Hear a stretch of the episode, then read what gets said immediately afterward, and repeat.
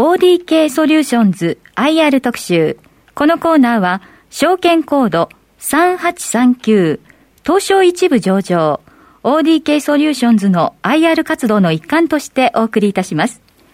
ご出演は株式会社 ODK ソリューションズ取締役統括経営管理担当の佐久本義之さんです。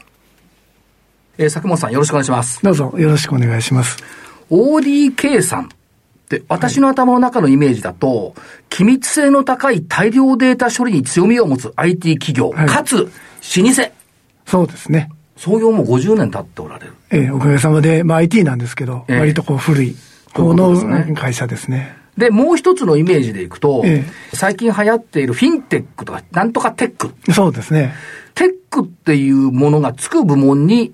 あるような、ね、イメージがあります、ね、そうですね。まあ割と立ち位置がいいとご評価いただいておるんですけども、まあ教育、それと金融、医療、この3領域は、まあ、すべてテックがつきますんで、そうですね。まあ、そんなところのポジションをもらっております。エデュテックですとか。そうですね。そういうところですね。そうですね。で、まあ、教育、金融、医療っていうと、まあ、どの分野でも、今いわゆる流行りの DX、はい。IT 化。はい。これを進めている分野ですから、その意味での必要性っていうのはやっぱり高まってきていると考えていいんでしょうか？そうですね。おっしゃる通りだと思います。でですね、えっ、ー、と、まあ、昨年12月29日に、東証一部してになられました。おかげさまでありがとうございます。この理由をこう、会社説明書とか見ていると、やりたいことがあるからっていうテーマが出てくるんですけど、この辺のお話を伺えますか？はい。いろいろやりたいというのが、まあ、本音のところではあるんですけれども、はい、割といいデータをお預かりさせていただいているもんですから、まあそのデータに焦点を合わせて、まあ利用者の方々の価値をこう高められるようなお手伝いを今後していきたいなと、こんなふうに考えております。例えばその、大学またいだ、まああの、G マーシとかいろいろありますけど、出願プラットフォームのウカロ。これなんか日本初のサービスですよね。そうですね。で、そういうところにやっぱデータは集まってきている。そうですね。今、あの、75大学ほどご利用いただいておるんですけれども、はい、まあ、大手の私立大学の、まあ、公認の出願プラットフォームですので、はい、割とこう、上位校の受験生の情報が集まってきております。それからもう一つ、先ほどありました、一部指定を目指した理由の、大きく分けると、二つですか？そうですね。あの、二つございます。一つ目は？一つ目はですね、まあ、端的に申しますと、えー、2007年に、まあ、IPO で上場したんですけれども、はい、その翌年にリーマンショックがございまして、はい、IPO の公募価格から8割ぐらい株価が下落したような背景がありまして、で、加えて、あの、大商と東証の統合によって、私どもが所属していた企業グループが2013年に終わりを遂げてしまってですね、事業継続に関わる危機を経験したというのが、まあ一つです。大変な思いもされたということですね。すねはい。で、やっぱりこう、信用力っていうのを強化しないとなかなか事業としていいものを持っていても、会社としては続かない。ですので、そんなところをこうしっかり高めていくためには、まあ、ポジションを上げて、で、しんどい時でも、まあ、勝負できる会社にしていくっていうのが、一つ初めのきっかけでもう一つは、はい、やはりあの、えっ、ー、と、市場区分の変更っていうのは、あの、もちろん控えてるというのが分かっていたんですけれども、市場区分の変更があるからといって、先ほど申し上げたような信用力の強化っていうのを先送りするっていう判断は、まあ私自身もなかったですし、はい、あの、やはり、まあ、与えられているルールの中で、企業価値の最大化を図っていくっていうのが、まあ、自身の使命でもあるかなと、こんなふうに思っております。そういう意味では、あの、周囲の環境がどうのこうのではなくって、やっぱり今できることを最大化することを目指していくと、ここがあったと。まあそうですね。すねあの、あくまで通過点なのかなと。この一部上場もですね。はい。はい。そんなふうに考えています。そう、事業面では今現状どんな感じで捉えておられますか？はい。足元、私どもの事業は、まあ、堅調ではあるんですけれども、はい、IT 業界全体で見ますと、えー、2025年の崖と言われる話がありまして、はい、人材が減っていく。まあ、こんなことが、あの、想定されます。で、加えて、まあ、コロナの影響もございますんで、アフターコロナへの対応なんかを考えていくと、うかうかしてられない。はい、で、やはり、その、先ほどのルールが確定するまで、その信用力を先送りするなんてことは言ってられませんし、その考え方では、あの、株主様の期待にはお答えできないんじゃないかなと、こんなふうに思っています。やっぱりその先送りしないで、今できることはとにかく最大限やっていくという姿勢でいるということですね。そうですね。はい、あの、ルールの、まあ、ジャスダックのスタンダードにいてたんで、今度はまあ、スタンダード市場ということになり、なるそうなんですけど、そんなところに甘えずに、あの、次をどんどん、まあ、愚直に目指していくっていう考え方です。あともう一つ、例えばその、ウカロ、ウカロ、ウカロ。のところですけども、はい、これ、先ほどもありました、大学生受験生の2人に1人は利用されている。そうですね。ということですね。これやっぱり社員さんが築き上げてきた。そうですね。あの、お客様にも支えていただきましたけれども、まあ、社員がしっかり頑張ってきた結果だと思います。そういうことを背景に、大きなマーケットで活躍していこうよ。っていうことが、まあ一部指定の背景としてはあったと、ね。応援してくださる方も、その方が増えるかなと、こんなふうに思っています。そうですよね。あとは、あのー、業態について、えっ、ー、と、簡単にお話しいただけますかっていうことですが、独立系の IT 企業でニッチャーって、このニッチャーって、まあ、ニッチャーって重要ですよね。まあそうですね。実は、グローバルよりも、ゼネラルよりも、やっぱりニッチャーっていうところの方が必要性は高いなと。まあそうですね。あの、収益性は比較的高いのかなとは思っています。で、えっ、ー、と、三つに分けると、やっぱり大学、それから、ここってこれも伸びる分野だなって思うのが、証券会社等々の金融関連、まあ、保振りですとか、積立 NISA ですとか、はい、こういったところのシステムっていうのもやっぱりご担当されてるってことですね。そうですね。あの、証券会社をターゲットとした金融関連がございます。から、えっ、と、もう一つが臨床検査システムの運用。まあ、これ医療系、医療関連。そうですね。どの分野もやっぱり伸びているっていう分野と捉えていいんでしょうか？ね、確かに少子高齢化はあの背景にあるんですけれども、少子化の中で私どものお客様は割とその上位校が多いもんですから、はい、大学の二極二極化の中で、比較的勝ち組の大学様が、あの、お客様ではございます。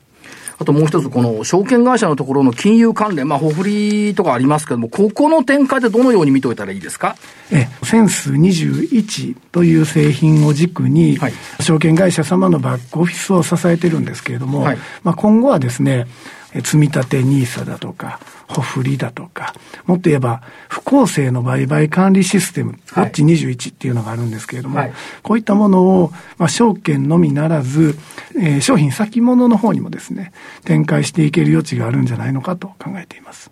つまり監視する分野っていうのも付け加えられてくる可能性がある、まあそうですね。あの、公正健全なマーケットを作るお手伝いって、そんな感じなんでしょうか。これ重要ですよね。そうであってほしいですね。はいそれから、あの、臨床検査ということですが、もう一つここ加えるとですね、あの、マイナンバー管理システム。はい。これも手掛けておられますけども、これも、まだまだこれからですよね。そうですね。全体的に見ると。えっと、私どもは今まだ、あの、証券会社様を中心に、マイナンバーの管理を、あの、させていただいておるんですけれども、今後、地銀等もですね、はい、銀行もマイナンバーをお預かりされることになりますから、拡大のうちはあるのかなと思っています。そうですよ。だからその政府が気がついたマイナンバーってまだ広がってないよねっていう、この動きってやっぱ出てくるでしょうね。そうですね。もう少しアクセルを踏んでいただければよりありがたいんですけれども、はいはい、コロナの社会においては、やはり必須なのかなと。思っております。で、こう3つ4つテーマを伺っていくと、なんかバラバラだなというイメージを受ける方おられるかもしれないんですが、実は、機密性の高い大量データの処理という意味では、全部つながっている。そうですね。あの、もともとは、あの、金融系のお仕事をしてたのが創業でありまして、そこのノウハウでは、やはり金融というのは、間違えてはなかなかいけない領域でございますんで、機密性が高くって、かつ、まあ、大量のデータをお預かりできるというのが、私どものコアコンピタンスであります。そうですよ。だからその意味では、コアコンピュタンスにつながっている事業がそれぞれの方向性、ベクトルで拡大してきていると。そうですね。おっしゃる通り理解でいいですね。はい。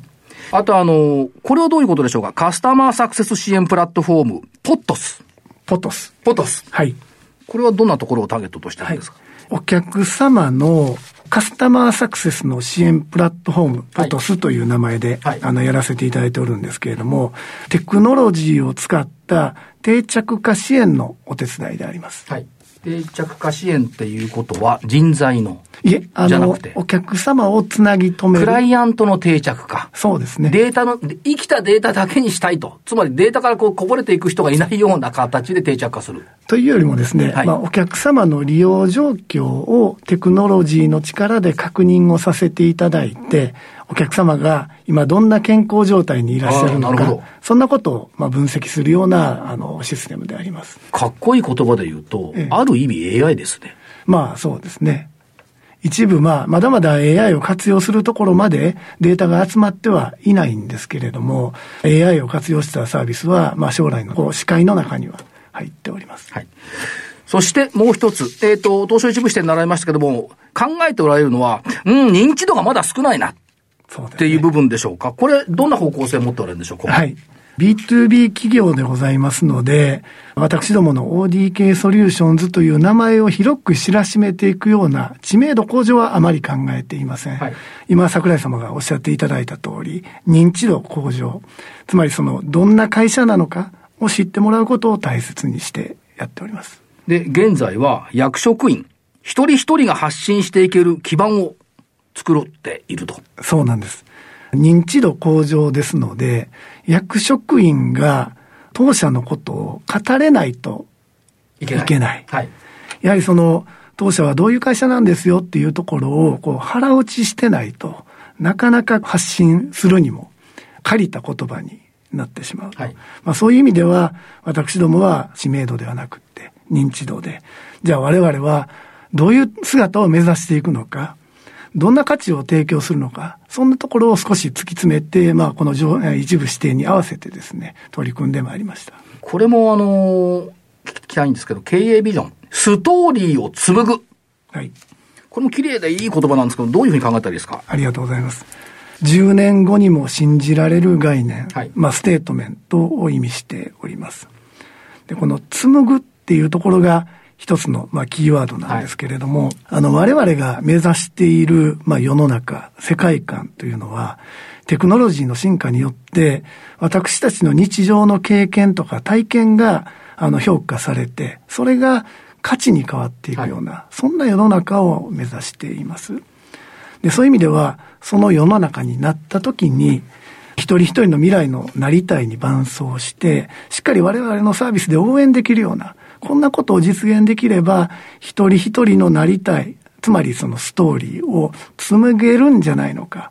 ですから、このサービスで一人一人のなりたいをご支援して、で、未来の願望っていうんですかね、夢を叶えるような IT サービスを実現したい。それを紡ぐという言葉に表現しております。つまり、社員さん、役社員さん、クライアントさん、それから社会と、縦糸横糸で皆さん紡がれていると。そうですね。いうことですね。あとこれも、データに物語。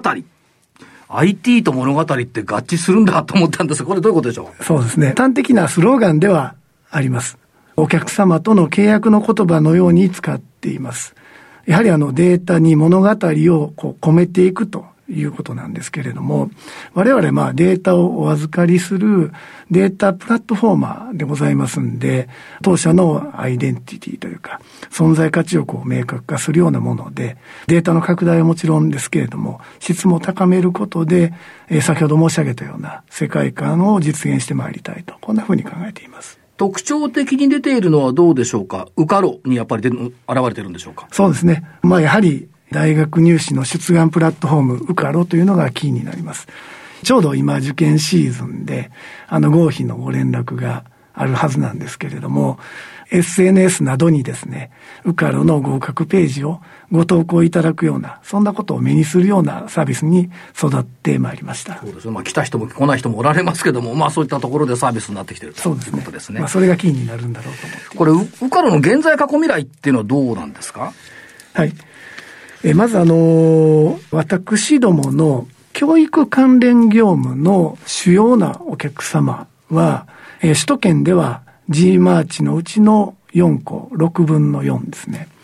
関西では、カンカン同立三金交流8大学ございますけれども、その中の7大学がお客様でございます。まあ、大手の私立大学が、はい、あの、中心となっています。で、こういった背景の中で、ウカロっっていうのが生まれたんですけれども、まあ、50年以上、えー、そういった大学の入試のお手伝いをさせていただいておりましたんで、そのお客様の支援により実現できたというのが、これまでの経緯であります。はい、で、現状は、えー、75大学にご利用いただいておりまして、あの、多くの受験生にご利用いただいておるんですけれども、まあ、所詮ですね、高校3年生の一時期、つまり出願の時しかご利用いただけてない、まあ、そんなサービスでして、我々としてはまだまだ点だと、こんなふうに思っています。ですので、まあ、未来ということですけれども、これを拡張させていただきながら、で、加えて他社との連携なども、あの、進めさせていただきながら、個人の人生に寄り添って、えー、多くの人が利用してもらえるサービスにしていくということで、人生という一本の線に、はい、えー、仕立てていく、まあ、そんなサービスにしたいと考えています。それと先ほどお伺いしたポトスについては、今後は事業スケールを拡大していこうと。え、そうですね。いう方向ですね。おかげさまで、まあ、あの、我々なりに市場調査をさせていただいて、割とこう、フィットしている。あの、俗に言うプロダクトマーケットフィットと言われる領域だと思うんですけれども、まあ、それは完了いたしました。で、やはりその、いろんなお客様を拝見しておりますと、カスタマーサクセス部門を新設される、そんな動きが強まっているように思いますんで、はい、売って終わりの世の中でなくなってきておりますから、お客様の継続利用をご支援する、単価アップをご支援する、こんなことがこれから求められるんだろうなと思っております。多くの企業にとってファン作り、それからサブスクリプションとも一つのテーマですから、そういったところにも乗ってくると。そうですね。いうことですね。で、えっ、ー、と、まあ、この1年、コロナっていうのが影響、あちこちあったと思うんですが、御社にとってはどうだったですか？はい。いい面もありましたし、悪い面もございました。トータルとしては、イーブンの印象です。まあ、それほど大きくマイナスではなかったですけども、それはでも良かったですよね。逆に言うと大きくマイナスじゃないっていう。まあそうですね。イーブンっていうのはですね。多領域というか、先ほどの3つのコア事業がありますので、まあお互いが支え合ってという形になったと思います。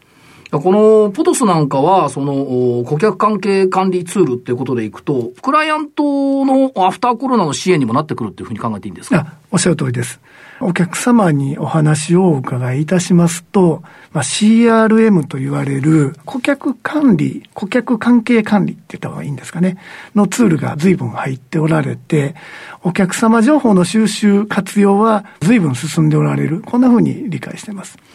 ただ一方で、このコロナの状況で、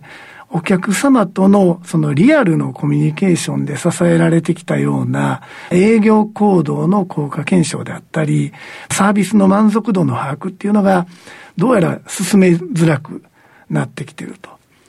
で、ポトスというのは、すべての既存のお客様を放置しないテクノロジーを使ったお手伝いツールでございますんで、こういったポトスが先ほどコロナの影響を受けたギャップをあの埋めて、で、営業活動の PDCA を回す、そんなお手伝いをしていけるのではないかと思って、現在取り組んでおります。いろいろお話を伺ってありがとうございました。ありがとうございます。えー、実は5、6年前に IR をお話同じように伺ったことあったんですよ。そうですね。はい。お会いしてるんですよ、当時ね。お会いしておりますね。で、随分進化されましたね。ありがとうございます。っていうのは印象です。はい。ということで、えっ、ー、と、最後になりますけれども、投資家さんに熱くメッセージ語っていただければありがたいと思うんですが。はい。私ども、あの、老舗のベンチャー企業と言われることがございまして、古めかしいと桜井様が今おっしゃっていただきましたけれども、変な言葉なんですけれども、当社を今、よく表しているキーワードだなと思っています。で、その理由はですね、老舗ではあるんですけれども、常に新しい可能性を追い求めてチャレンジする、そんな風土がございまして、今回の一部指定ももちろんですけれども、ステップアップを図って、さらなる高みを目指すっていうんですかね。そんなことをあの進めてまいった企業であります。今後もですね、ステークホルダーの皆様のご期待にお応えできるように、一位先進に取り組んでまいりたいなと思っております。まあ、一位精神だと大関に行く時の言葉ですから、また横綱になって。そうですね。ええ、一歩進んでいただければと。ありがとうございます。いうふうに思います。ありがとうございました。こちらこそ、どうもありがとうございました。ここまでは ODK ソリューションズ取締役、統括経営管理担当、佐本義行さんでした。佐本さん、ありがとうございました。どうもありがとうございました。それではここで今日ご出演いただきました、証券コード3839東証一部 ODK ソリューションズからリスナーの皆さんにプレゼントがございます。番組の感想をお送りいただいた方の中から抽選で10名様に ODK ソリューションズロゴデザインクオカード500円分同じく ODK ソリューションズ特製マグカップをセットでプレゼントいたします。マグカップは ODK ソリューションズが東証一部指定になった際に記念して作られた非売品です。プレゼントのご応募はインターネット限定ザ・マネーからリンクしている ODK ソリューションズ IR 特集ウェブサイトからどしどしご応募ください。番組の感想を書くと当選確率がアップするそうですよ。締め切りは4月13日です。当選者の発表は商品の発送をもって代えさせていただきます。ODK ソリューションズ IR 特集。このコーナーは証券コード3839東証一部上場 ODK ソリューションズの IR 活動の一環としてお送りしました。